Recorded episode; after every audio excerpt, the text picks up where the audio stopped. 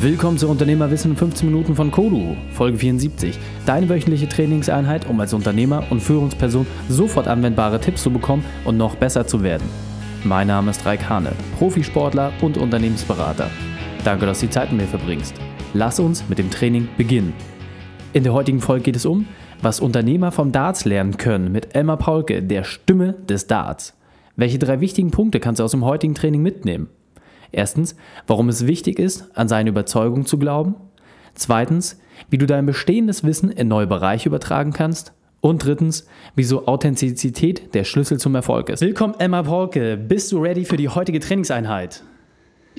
Äh, bin hochmotiviert, freue mich drauf. Hallo Reich. hallo, hallo, hallo. Ja, dann lass uns gleich starten. Was sind die drei wichtigsten Dinge, die unsere Zuhörer über dich wissen sollten?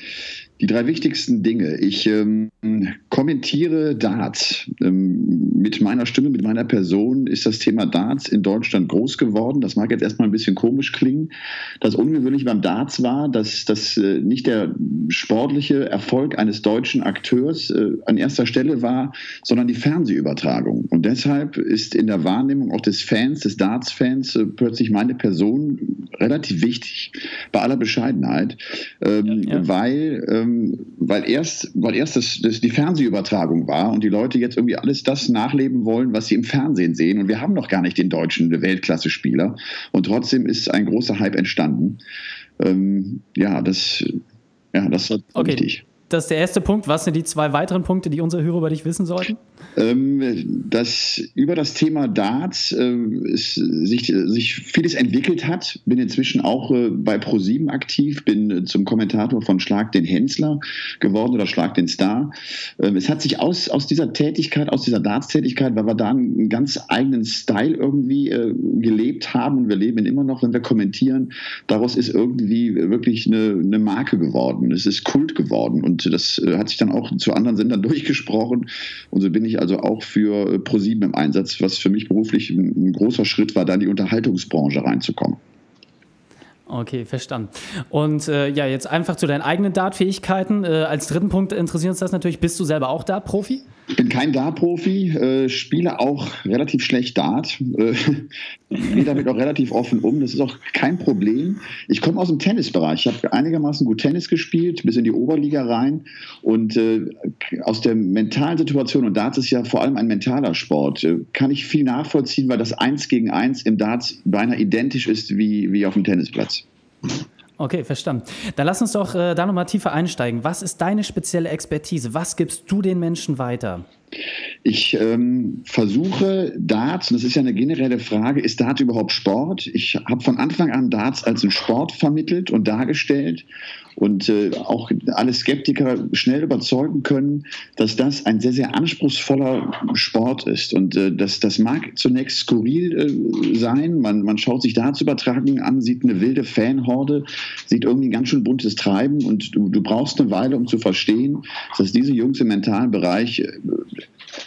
exzellent sind. Die sind. Das ist unfassbar schwierig, was die am Dartboard machen, vor 12.000 Zuschauern im Rücken einen Mentalsport zu betreiben. Wäre in allen anderen Sportarten undenkbar. Im Tennis, im Golf, im Schießen, dort muss unbedingt Ruhe herrschen.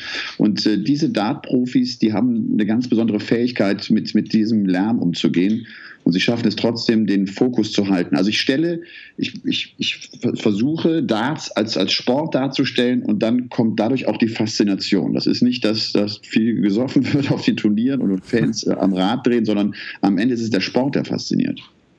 Okay, verstanden. Was war deine berufliche Weltmeisterschaft? Was war deine größte Herausforderung und wie hast du diese überwunden? Äh, meine berufliche Weltmeisterschaft war letztlich äh, an das Thema Darts auch zu glauben. Das ging anfangs los. Ich habe 2004 die erste Dart-WM übertragen und bin damals von sehr vielen Kollegen, auch im Hause Sport 1, der Sender, der das übertragen hat, wirklich worden. Und ich habe daran geglaubt. Ich habe irgendwie ein Gefühl gehabt, dass Darts funktioniert, dass Darts die Leute packen wird, weil ja auch jeder schon mal ein paar Pfeile geworfen hat. Und äh, letztlich, dass ich, dass ich das durchgezogen habe, dass ich äh, mit der Überzeugung auch agiert habe, wie, wie so eine Art kleiner Botschafter herumgelaufen bin, äh, das war für mich meine größte Herausforderung, da dran zu bleiben und irgendwann auch zu merken, okay, jetzt funktioniert es, die, die Leute äh, nehmen das ab, die Einschaltquoten steigen und steigen. Wir haben inzwischen 300.000 Zuschauer, die, die live bei deutschen Turnieren sind, also auf deutschem Boden. Wir haben Einschaltquoten von bis zu zwei Millionen Zuschauern, was für Sport 1, für so einen kleinen Nischensender Wahnsinn ist weil vor allem kein Deutscher mit am Start ist. Äh, ja. Darts ist äh, für Sport 1 äh, die, der, die wichtigste Sportart, nachdem sie jetzt auch noch Fußballrechte verloren haben, die wichtigste Sportart für Sport 1, was Einschaltquoten betrifft. Und äh, dass ich, ja, dass, dass wir das so hinbekommen haben, das war meine WM.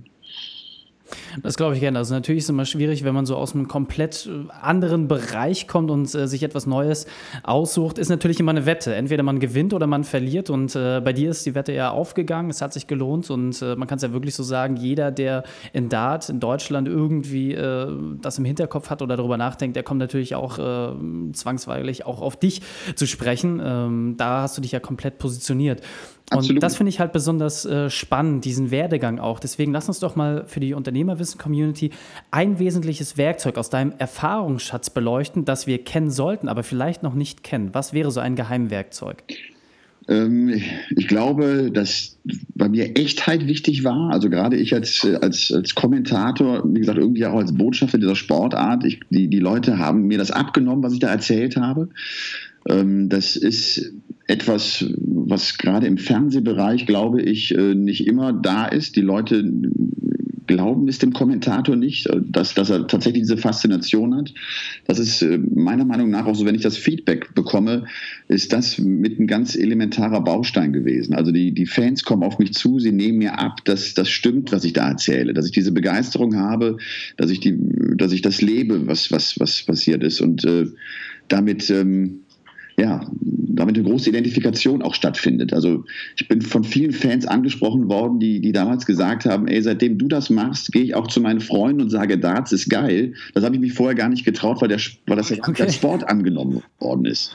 Und das ist ja. äh, natürlich äh, schon spannend. Und wenn ich das dann heute sehe, äh, und der Schritt geht weiter, und wenn wir sehen, dass, dass äh, Darts-Beiträge auch im Heute-Journal gezeigt werden und dass die FAZ berichtet, dass die SZ berichtet, das war wirklich, das war in der Anfangszeit undenkbar. Und sie haben anfangs auch nur über die verrückten Fans berichtet. Inzwischen reden sie über den Sport, über die Weltmeisterschaft, über das jeweilige Turnier. Das, das war ja anfangs komplett anders und inzwischen kommen auch Firmen auf mich zu und, und wollen ein, ein Dart-Event mit mir zusammen veranstalten, mit ihren Kunden, weil sie merken, dass es gerade gerade angesagt ist, auch das ist so ein weiterer Schritt, wo ich merke, dass auch das Darts immer mehr in die Mitte der Gesellschaft geht. Und äh, für mich natürlich auch ein, ein wunderbarer Baustein, um das ganze Projekt immer größer werden zu lassen. Neben Buch, ich habe jetzt zwei Bücher geschrieben, äh, neben den Übertragungen im Fernsehen, jetzt also auch noch Events zu veranstalten mit Firmen, für Firmen. Das äh, ist hochinteressant.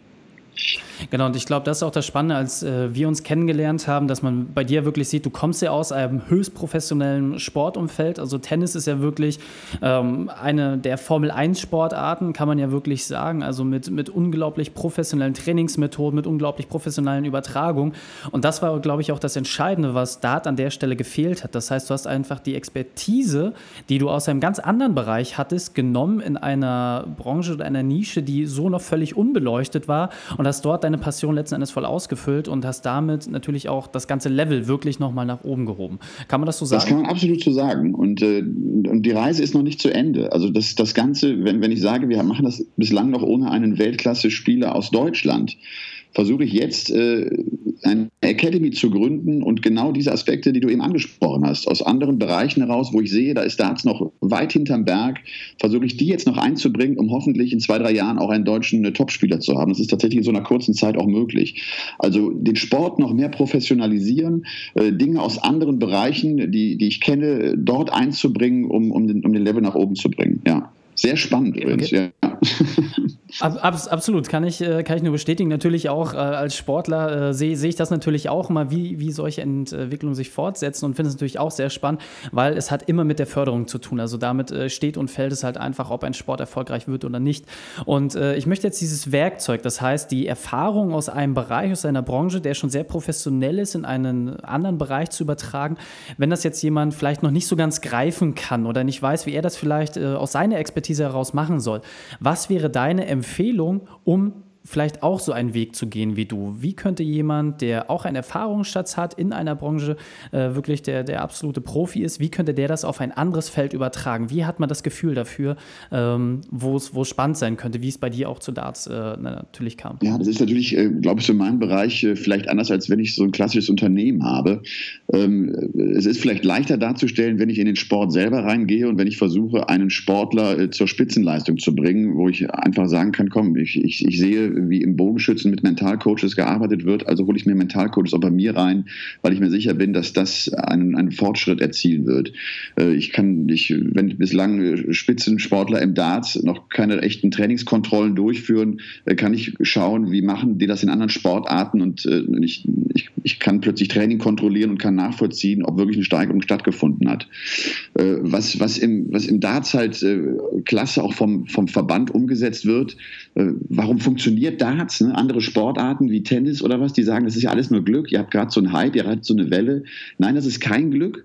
Man, äh, auch der Darts-Verband, die, dieser Profiverband hat verstanden, was die großen Stärken im Darts sind. Sie, sie, sie setzen auf eine hohe Wiedererkennbarkeit der, der Akteure, der Profis. Wer Phil Taylor, das ist sozusagen der Darts-Gott, wer den einmal gesehen hat, weil er aussieht, äh, ganz ehrlich, wie einer aus der Kneipe, der erkennt ihn sofort wieder. Die hohe Wiedererkennbarkeit ist wichtig. Sie haben verstanden, dass wir in einer Event Eventzeit leben und sie veranstalten ein, ein, ein, tolles Event, bei dem der Fan ein großer Teil des Geschehens ist. Auch das ist ganz ungewöhnlich für Sport, dass du den Fan so mit einbeziehst. Die können ihre Schilder hochhalten, die sind plötzlich auch im Fernsehen zu sehen.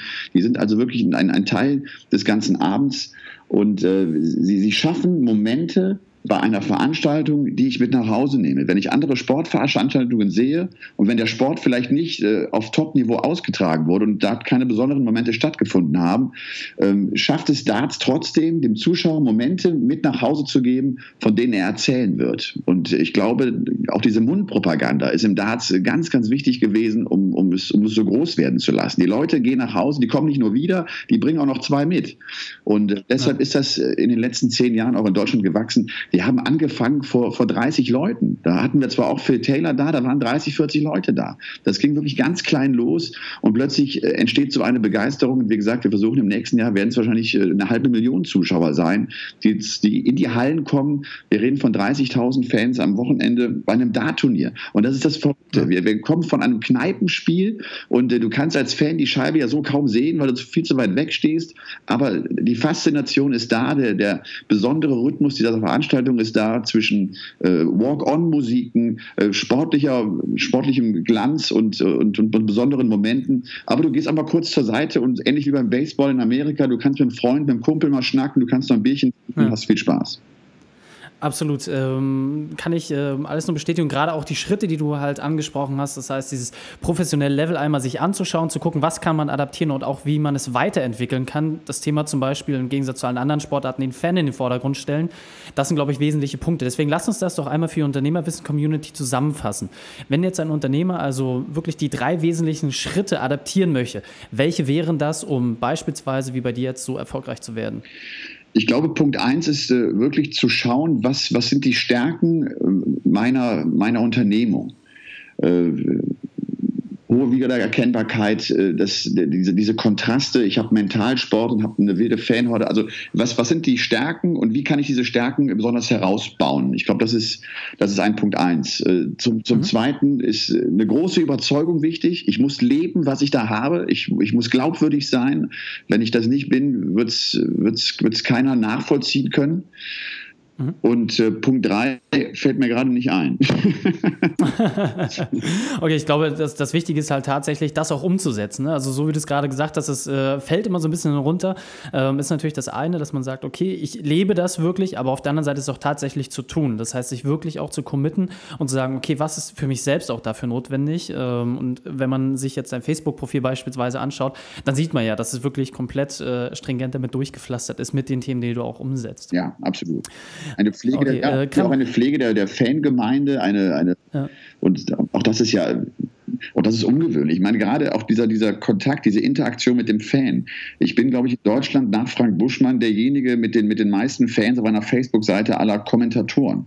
Äh, also, also auch da habe ich es irgendwie hinbekommen, einen, einen, einen besonderen Bezug zu Fans äh, zu, zu erhalten und äh, ja, das, das immer weiter auszubauen. Also, und das alles mit Darts, das darf man irgendwie nicht vergessen. Alles mit Darts und äh, das ist das Verrückte irgendwie an der ganzen Geschichte. Absolut, absolut. Grandios. Ja, die äh, Zeit wird langsam knapp, deswegen lass uns das Interview mit einem Spezialtipp von dir beenden, dem besten Weg, mit dem wir mit dir in Kontakt treten können. Und dann verabschieden wir uns. Ähm, am besten über, über meine Homepage elmarpaulke.de oder natürlich auch über Facebook. Ich glaube, gerade auch die Homepage zeigt, was, was da gerade los ist, in welchen Bereichen ich tätig bin. Und ich kann mir auch vorstellen, dass, dass einige Unternehmen vielleicht denken, und ich kenne das wirklich inzwischen aus, äh, selbst aus der Finanzbranche. Ich war in Frankfurt jetzt zum dritten Mal. Äh, die haben gar keine Lust auf diese Lachshäppchen. Die, die haben Lust, mit der Flasche Bier ein Dartturnier zu spielen, einen Dartprofi kennenzulernen, in so eine ganz neue und fremde und skurrile Welt einzutauchen. Und ja, am besten einfach elmarpaulke.de. Vielen, vielen Dank, dass du deine Erfahrungen und dein Wissen mit uns geteilt hast. Ich freue mich auf das nächste Gespräch mit dir. Danke dir, Raik. Die Shownotes zu dieser Folge findest du wie immer unter kodu-training.de slash 74. Alle Links und Inhalte habe ich dir dort zum Nachlesen noch einmal aufbereitet. Drei Sachen noch zum Ende. Zum Abonnieren des Podcasts gehe einfach auf kodu-training.de slash podcast. Für mehr Inhalte besuche mich auf Facebook oder Instagram. Und drittens, bitte bewerte meinen Podcast bei iTunes. Danke, dass du die Zeit mit uns verbracht hast. Das Training ist jetzt vorbei. Jetzt liegt es an dir. Und damit viel Spaß bei der Umsetzung. Und wenn du Ideen wie diese für dein Unternehmen auch umsetzen möchtest und auch 10 Stunden pro Woche weniger arbeiten, dann buche deinen Termin für ein kostenfreies Erstgespräch. Dann sprechen wir gemeinsam und schauen, mit welcher Methode wir dich am schnellsten voranbekommen. Geh einfach auf reikane.de slash Austausch und buche dein kostenloses Erstgespräch. Einfach eintragen und dann sprechen wir schon bald persönlich miteinander. reikane.de slash Austausch.